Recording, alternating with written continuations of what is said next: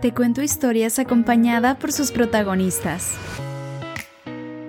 Vamos a inspirarnos juntos conociendo el caminar de quienes se atrevieron a luchar por sus sueños.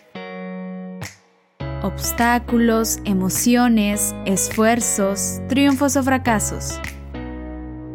¿Parecía fácil? No fue así. Hola, bienvenidos a un episodio más de No fue así. Soy Laura de Hoyos. Muchísimas gracias por acompañarme a conocer una nueva historia. Este podcast trata acerca de los sueños. Como bien sabemos, llevamos más de 10 episodios, más de 10 historias contadas y ha sido increíble conocer el caminar de cada uno, con historias diferentes, con sueños, con metas, con obstáculos diferentes pero todas han coincidido en dejarnos una lección, un consejo, algo que quizás nos puede servir en nuestra vida. Y la mayoría de estas historias también han coincidido en que el camino a los sueños ha sido más enfocado hacia lo profesional, digamos, a realizarnos como personas, pero enfocado en ello. Por eso esta historia es diferente, esta historia viene a movernos un poco el mundo de los sueños, volteando hacia otro lado, dándole otro enfoque. Es una historia maravillosa Creo que en la vida de pronto nos encontramos con personas increíbles, esas personas que realmente admiramos y entre más las conocemos, más aumenta esa admiración. Y eso es justo lo que nos pasa a muchos con el invitado de hoy. Él ha trabajado y trabaja en sus sueños, pero lo interesante, lo diferente, lo increíble aquí es que esos sueños están pensados en otras personas. Pero vamos a darle la bienvenida para finalmente conocer esta increíble historia, la historia de Pepe Cohen, quien hoy nos acompaña desde Guatemala. Pepe, bienvenido, no fue así. Muchísimas gracias por estar aquí. Muchas gracias, Laura, por tenernos, ¿verdad? O tenerme a mí, pues está mi hijo aquí conmigo. Es un placer estar aquí con ustedes. Es un súper gusto, bienvenidos a No Fue Así. Y para comenzar esta plática, me gustaría que usted se describiera un poco para que las personas que nos escuchan comiencen a saber un poquito de usted. ¿Quién es Pepe Cohen? Cuéntenos, por favor. Mire, difícil, ¿verdad? Porque ha pasado mucho tiempo, entonces he hecho muchas actividades, pero eh, me considero joven todavía, aunque ya no estoy tan joven. Eh, me encanta me encanta hacer actividades con mi hijo, me encanta hacerlo sonreír, ¿verdad?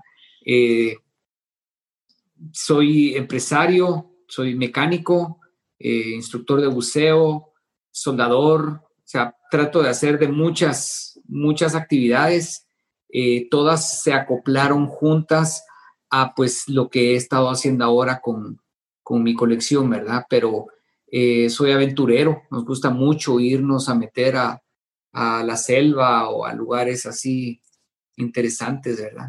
Un Pepe Cohen lleno de actividades y un Pepe Cohen súper aventurero. Bueno, es una gran introducción. Muchísimas gracias por compartirnos un poquito de quién es usted. Sé que no es muy fácil de pronto cuando hago esta pregunta, una respuesta es un poco difícil. Muchísimas gracias por compartirnos eso. Pero ahora me gustaría saber dónde inicia su historia. Depende qué historia. ¿Verdad? Porque tengo muchas historias. La historia de los carros empieza diferente que muchas de mis otras historias. Yo tuve una escuela de buceo durante 15 años, ¿verdad? Esa es una historia, un tipo de aventura, ¿verdad? Tuve, pues tengo a mi hijo, mi hijo tiene 10 años. La aventura, pues obvio, empezó hace 10 años. Eh, un poquito más difícil, empezó hace 9, ¿verdad? Eh, yo enviudé cuando él tenía un año entonces, desde entonces, pues la aventura ha sido solo entre dos y sacar adelante a él y sacarlo adelante contento y tratar de entretenerlo y pasar una vida con, muchas alegrías y muchas eh, eh, cosas interesantes de aprender, ¿verdad? Y me ha tocado aprender un montón, pero me lo he disfrutado muchísimo. Qué interesante. Y en medio de todas estas aventuras, ¿cuándo inician? ¿En qué momento comienza esta curiosidad por todas estas actividades? ¿Era lo que soñaba desde joven o cómo se da todo esto? Lo que pasa es de que yo era muy aventurero, yo corrí motos de, de calle, motos de carreras en pista por muchos años, corrí carros también muchos años, buceé mucho en todas partes del mundo, o sea, eh, la verdad es que eh, más que soñar, he hecho, ¿verdad? Eh, me tuve que restringir mucho cuando, cuando enviudé porque él tenía un año, ya tiene 10 años, pero cuando él tenía un año y enviudé, pues mi vida tuvo que parar en aventuras y empezar con, con aprender a criar un niño y todo, ¿verdad? Con la mamá de él, pues corrimos carros también, hicimos mucha aventura, nos gustaba mucho ir eh, una semana a la selva, ¿verdad? Y ahí pues me encantaba eh, atenderla a ella y pues teníamos que cocinar, dormir, eh, manejar. Ella manejaba su moto, yo manejaba mi moto. Hicimos también muchas aventuras en, la moto acuática. Nos íbamos en los ríos, pues 500 kilómetros para adentro. Llegábamos a México, ¿verdad? Y regresábamos aventura interesantísima, ¿verdad? Entonces sí fui bastante aventurero.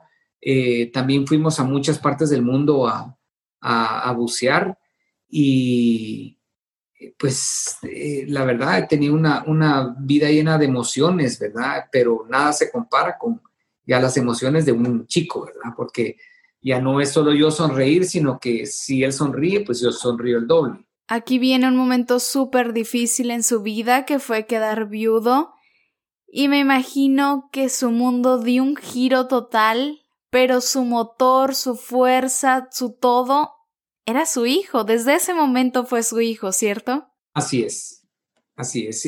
Yo realmente me dediqué a él. Eh, pues, dejé la escuela de buceo, la cerré, eh, dejé de hacer aventuras, dejé de, de, de ir a muchos lados porque pues no lo dejaba con nadie y había que criarlo, ¿verdad?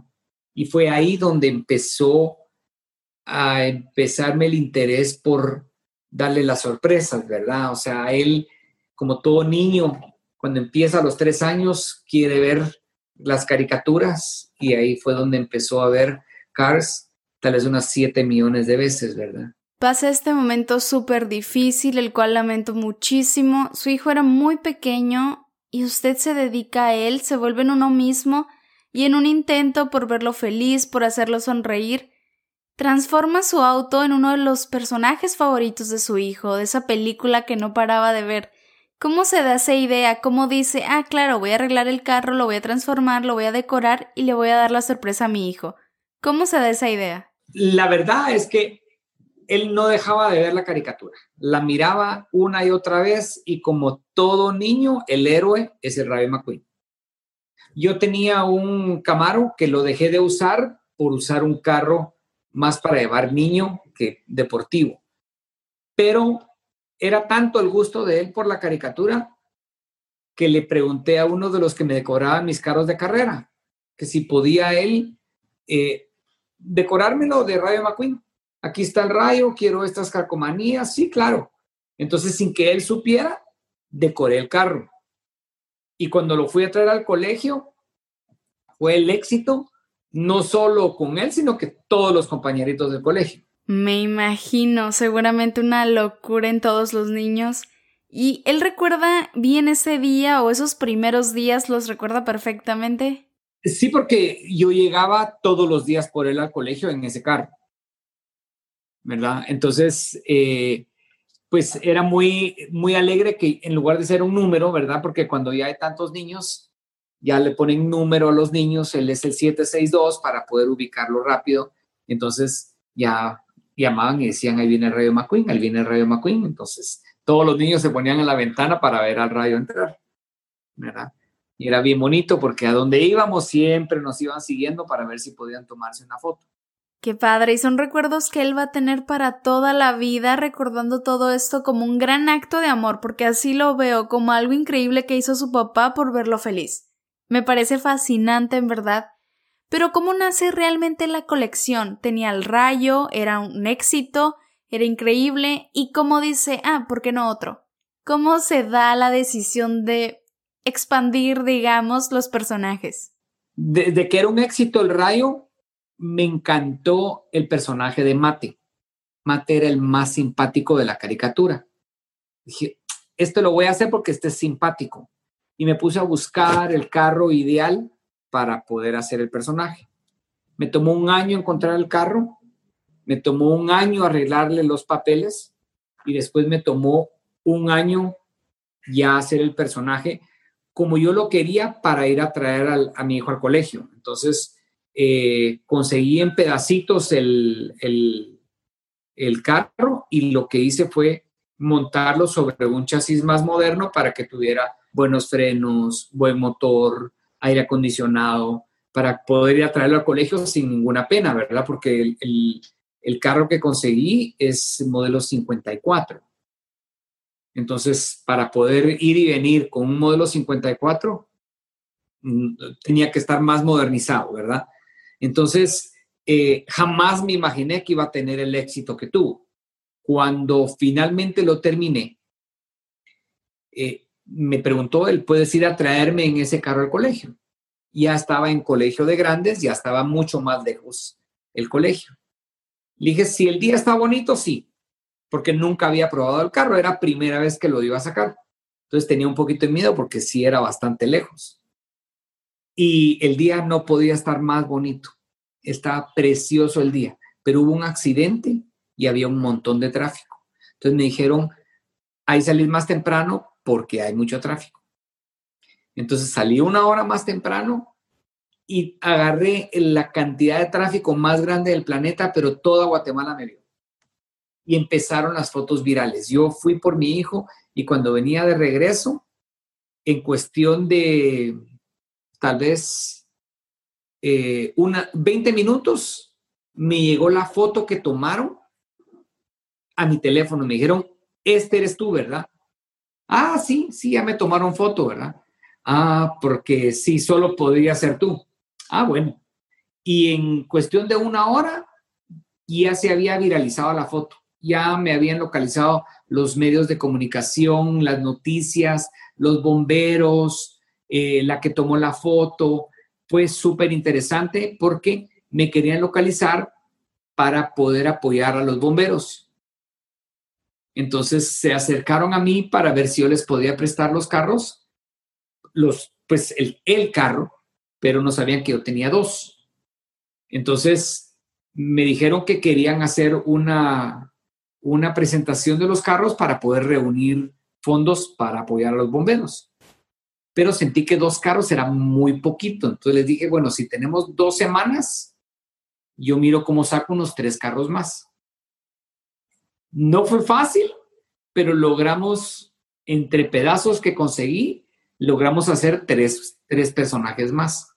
Entonces hubo mucha cobertura de prensa en lo que era el, la, lo que iba a ser y como la foto del carro se volvió viral, todo el mundo quería una entrevista, entonces se volvió mucho más eh, importante llegar a tomarse las fotos en, el, en, el, en la exposición y fue un éxito. O sea, la lástima es que como no era primera vez, no vimos de que no, no anticipamos tres horas de cola para tomarse una foto. Y habían 15 mil personas tratando de, de tomarse la foto. A raíz de eso, pues quedaron bonitos, había que mejorar los que se podían mejorar, él es mi control de calidad, no, este no me gusta, hay que cambiarlo hay que hacerlo de nuevo, entonces, pues hay que hacerle caso al jefe, ¿verdad? Y pues de repente salía un personaje y era un reto poder hacer el personaje que quedara exacto, ¿verdad? Y, de repente había un, un modelo que era el específico, entonces, ala, no lo puede dejar uno pasar y, y va pasando el tiempo y se va agrandando la colección hasta que ahorita tenemos pues 33 personajes diferentes y un avión. ¿Y qué sentí en ese momento? ¿Qué sentí al ver toda esa locura que causaban los autos? Mire, ni los artistas que exponen sus cuadros y la gente los ve, siente lo que yo podía sentir porque yo tenía todo el, la audiencia mía no solo eran los niños, sino que los adultos también. Entonces yo tenía la, la, opción de ver solo caras felices, caras contentas, caras emocionados. Todo el mundo estaba emocionado. Todo el mundo, me encanta a mí ver a la gente porque es lo que más le, le da satisfacción a uno, que la gente, todos sonríen. los chiquitos y los grandes. Los niños dicen, ay, qué bonito, miran, ahí está Mate, ahí está Ray. Pero los adultos dicen, ah, es que sí está lindo el carro, ¿verdad? Porque quedaron muy bien hechos. Y mi equipo de trabajo es muy buen equipo de trabajo, no somos muchos, pareciera que somos un montón de, de, de gente, pero somos de cinco, a veces tenemos voluntarios, somos ocho personas los, los que hacemos todo esto, ¿verdad? Lo que cuesta es, es eh, las funciones ahorita con tantos carros. Eh, todos arrancan, todos caminan, pero no tenemos 33 pilotos. Entonces tenemos que subir en carretones, yo creo que les llaman carretas ustedes, los que remolca el carro, ¿verdad? Entonces tenemos 15 carretas y ahí subimos los que podemos subir y los remolcamos y aún así necesitamos 17 pilotos. Esto ha sido la sensación en Guatemala, pero en algún momento se paraba y decía, ay, ¿cómo hice todo esto? ¿En qué momento pasó? Eh, a veces crece tan rápido que uno dice, no me da ni tiempo, pero hasta ahorita en la pandemia que tuvimos que bajar todo y parar todo, fue que se da uno cuenta de todo lo que se hizo en tan poquito tiempo, porque esto empezó en septiembre de 2016, que pues llevamos en teoría cuatro años, quitándole uno de, de pandemia, ya tenemos solo tres años donde logramos hacer 33 personajes, que es un montón, y hasta que uno para y, y baja revoluciones se da cuenta todo lo que ha pasado en tan poquito tiempo. Sí, muchísimo, es muchísimo, pero qué bueno que tuvo la oportunidad de detenerse un poco y apreciar realmente todo lo que ha hecho, todo lo que ha trabajado. Y seguramente varias de las personas que están escuchando este episodio en este momento están aquí porque les interesa todo esto de los carros, todo este mundo, seguramente hay alguno que otro que sabe muchísimo, Así que cuéntenos un poco de cómo se vive todo este proceso, cómo es esta transformación, cómo es buscar los carros. Cuéntenos toda esta aventura, por favor. Es difícil ponerse a buscar carros porque uno no pararía de comprar carros, ¿verdad? Porque todos, o sea, a la gente le encanta ver su personaje favorito en real. Hay muchos carros que son súper especiales. Disney ha hecho una labor de buscar no solo la historia, porque todo lo que sale en la caricatura, todo es real. ¿Verdad? El Hudson Hornet fue el carro de producción americano más rápido de la, de la temporada. Durante el 51, 52 y 53 no hubo carro que le pudiera ganar. A un carro con menos cilindrada hicieron el piso más bajo, entonces el centro de gravedad era bajo. A todo el mundo le fue a ganar el Hudson Hornet. ¿Verdad? Entonces son carros difíciles de conseguir porque los que los tienen los querían correr, muchos se chocaron. Eh, los Hudson Brothers quebró la fábrica en el 57 y se volvió AMC, American Motor Company. Entonces dejó de haber carros, dejó de haber repuestos, dejó de haber un montón de cosas. Entonces conseguir uno no es fácil, no es barato tampoco. Ese por lo especial jamás vino a Guatemala. Entonces ese sí lo encontré en una subasta siempre hay más de algún amigo, mira, está este en una subasta. Entonces logramos ganarlo a, muy buen precio, ¿verdad? Porque estaba malo de tapicería, estaba malo de color, estaba malo de todo y como igual yo necesito, mientras más barato, más reto, ¿verdad? Hay que trabajarlo bastante. Y estaba, el motor arrancaba, ya con eso, pues todo lo demás nos encargamos nosotros de la pintura, la tapizada y todo, ¿verdad? Otro carro icónico fue el Superbird, que es un Plymouth de 1970. Carros complicados de conseguir, pero quedan lindísimos cuando uno los trabaja. También por la, por la forma que le habían dado. En los 70 no había quien le ganara por lo aerodinámico. Entonces era carro súper importante de, de, tener, ¿verdad? Eh, conforme van apareciendo los carros, hago el esfuerzo de irlos consiguiendo, ¿verdad?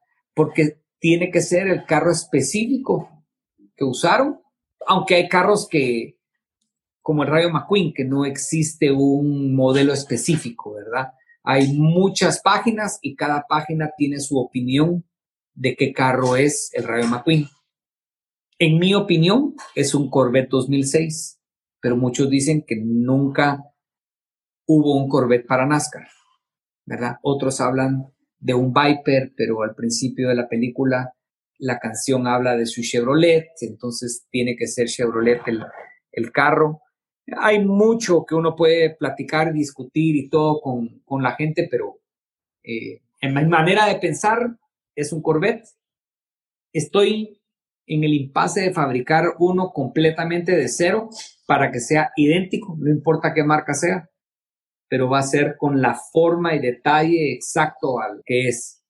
Otros carros, por ejemplo, en la, en la 3, como el Jackson, no es un carro, solo lo fabricaron en la caricatura para ganarle al Ryan. Entonces no hay un carro específico. Busco cuál sería la base o la plataforma más parecida para tenerlo en lo que aparecen más datos, ¿verdad? Pero hay carros que salen ahí que solo fabricaron 200 en el mundo, ¿verdad? Entonces conseguir uno de esos no solo es difícil, sino que es muy caro para, para decidir hacerlo, ¿verdad? Porque no es una colección lucrativa, ¿verdad? Es una colección más que todo para, para prestarla y lograr ayudar bastante gente, ¿verdad? Sin duda suena súper interesante todo este proceso, esta aventura de encontrar los carros perfectos, los carros ideales, el armarlos y decorarlos perfectamente suena increíble. Pero con lo que más me gustaría que se queden las personas que están escuchando es que este proyecto nace a raíz de un amor por su hijo, por querer verlo feliz, por hacerlo sonreír. Utiliza todos estos autos para ayudar a quien lo necesita, para recaudar fondos donde sea que le pidan. Eso me parece maravilloso, se lo reconozco muchísimo, lo felicito. Gracias por esta labor, es una labor hermosa que espero sea muy, muy valorada.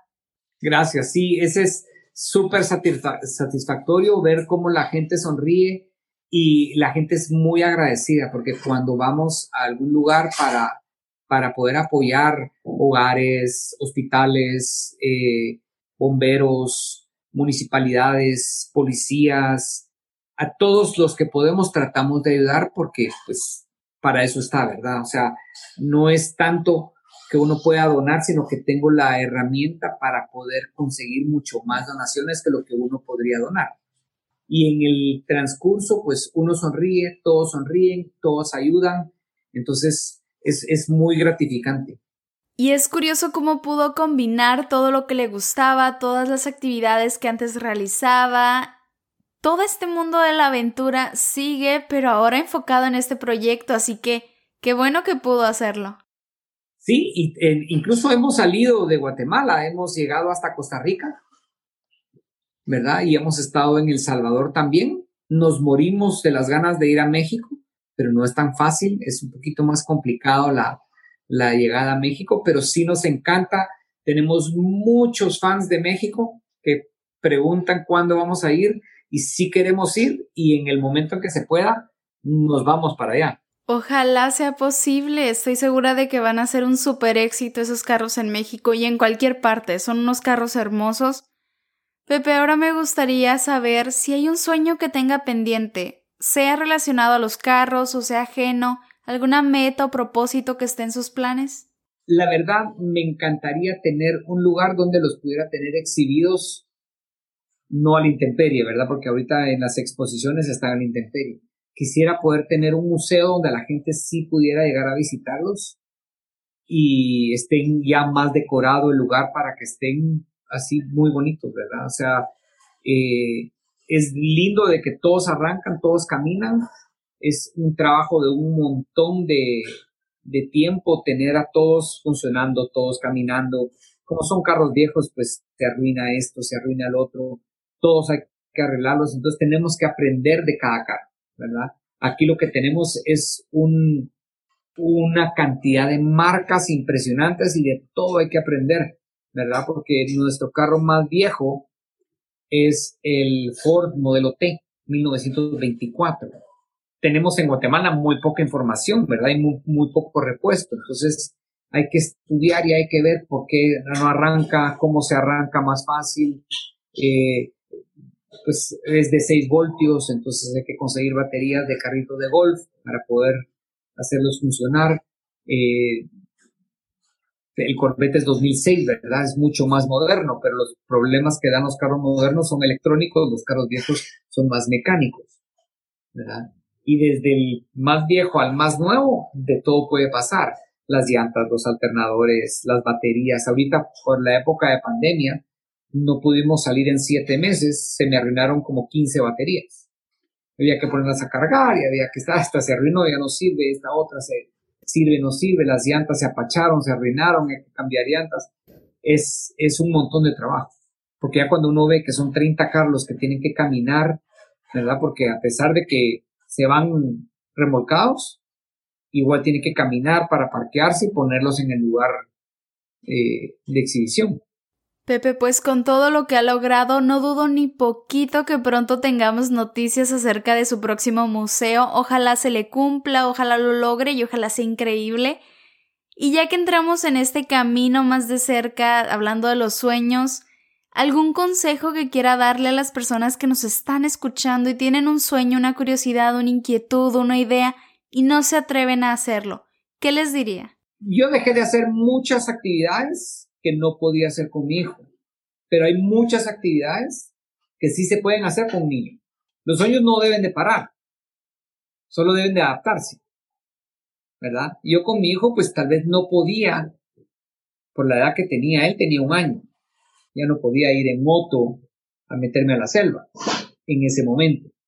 Ahorita él ya maneja moto, ya maneja go-kart, ya está aprendiendo a manejar el, ah, el, carro de grande, a pesar de que solo tiene 10 años ya ahorita a los 10 años ya puede bucear, ya estamos empezando a bucear. Mi pasión de joven, de chiquito, era esquiar en agua. Ahorita ya está esquiando en agua. O sea, los sueños por ciertas cosas se pueden atrasar, pero no se deben de olvidar. ¿Verdad? Los sueños son sueños. Eso debe uno de, de tener la meta lista, ¿verdad? Porque yo todo lo que dejé de hacer, no lo dejé de hacer, simplemente lo adapté para poder hacerlo con él. Yo tuve una excelente pareja con la mamá de él, porque teníamos muchas actividades que las hacíamos juntos. Ahorita solo me tuve que esperar a que él estuviera en edad de ir haciendo cada actividad. Pero los sueños no se deben de dejar a un lado, solo deben de adaptarse, tal vez se atrasan un poquito, ¿verdad? Pero me estoy disfrutando mucho a mi hijo porque todas las actividades que dejé de hacer, estoy empezando a hacerlas conforme él va teniendo la edad para ir haciéndolo. Por muchos años no hice un montón, pero todavía hay muchas que podemos, que podíamos ir haciendo. No nos hemos aburrido para nada, ni los carros ni antes de los carros. O sea, la, la, nosotros sí nos, hemos disfrutado mucho el uno al otro. Todo lo que uno le agrega es solo para tener excusa de hacerlo, pero los sueños nunca deben de, de parar es lo que lo motiva a uno a seguir. Mi motivación es él, los sueños de hacerlos con él es, eh, es muy interesante porque sí se pueden lograr. Muchísimas gracias por ese consejo, por esas palabras y en especial me quedo con dos cosas que dijo que a mi parecer son súper valiosas y quiero retomarlas. La primera es que los sueños no deben parar, solo deben adaptarse. ¿Cuántas veces nos sentimos súper frustrados, frenados, porque no podemos hacer algo como lo habíamos imaginado? Y en este afán de sentirnos mal por no tener las vías que queríamos, no nos damos cuenta que si giramos un poco podemos ver otro panorama y hacer las cosas y a veces mucho mejores que nuestro plan inicial. Entonces me encantó esa frase. Y lo otro que dijo es que los sueños se pueden atrasar, pero no olvidar. Eso es buenísimo. Lo que usted ahora hace con su hijo es un claro ejemplo todas estas cosas, esas aventuras que quizás usted quería hacer, pero tuvo que esperar un poco, ahora las está retomando y de la mano de su hijo, lo cual lo hace mucho más especial. Sí, gracias. Es, sí, es increíble. Sí, es muy, muy gratificante poder tenerlo a él eh, para hacer y que también él le haya interesado bastante hacer todas estas actividades, ¿verdad? Porque tengo la suerte de que tengo las actividades, posibilidad de hacer las actividades y puede no gustarle a él o no interesarle, pero le ha interesado. Incluso cuando vamos a las exposiciones hay que poner conos, quitar conos, mover carros, él ayuda con todo. Sí, qué bueno que puede hacer todo eso con él y disfrutar.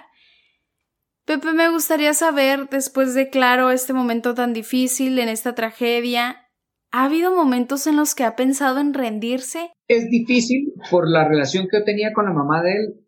Fueron momentos bien difíciles, pero no puede uno descansar, ¿verdad? Ah, las mamás no me van a dejar mentir. Uno está enfermo, igual hay que hacer la comida, igual hay que levantarse, hay que darle de comer, hay que bañarlo. Eso es lo que lo motiva a uno, no tener el tiempo para estar eh, lamentándose de muchas cosas, ¿verdad? Ella falleció un accidente que es más doloroso aún, pero no puede uno no dejarlo a él a un lado, ¿verdad? Entonces, afortunadamente mi motivación sí era él de no tener el tiempo o para deprimirme o para decir es que hoy no quiero, no, todos los días tiene que comer él, el recibo de luz sigue viniendo todos los días, ¿verdad? Hay que hacer todo lo que hay que hacer y pues yo disfruté un montón el tiempo que estuve con mi esposa y quiero disfrutármelo a él, uno no sabe cuánto tiempo tiene uno. Entonces, mientras más lo alarga uno, mejor. Hay que vivir la vida al máximo. Sí, qué bonito poder ver esa entrega, ese amor, ese lazo. Y sí, como usted dice, no sabemos cuánto tiempo tenemos, así que a disfrutar. Y bueno, pues él es Pepe Cohen, quien tiene la más increíble colección de autos de la película Cars, 33 y un avión para ser más exactos, siendo la sensación en su país Guatemala y todo gracias a una fotografía que se hizo viral, haciendo que miles de personas sonrían disfrutando sus autos y mejor aún, ayudando a quien más lo necesita con este increíble proyecto que nació desde un gran amor por su hijo, a quien quería ser feliz después de un momento tan duro como lo fue perder a su esposa. Con una increíble demostración de amor, entrega y lucha, es hoy en día un gran ejemplo y una fuente de inspiración, reconocido como uno de estos héroes sin capa que hay por el mundo. ¿Parecía fácil?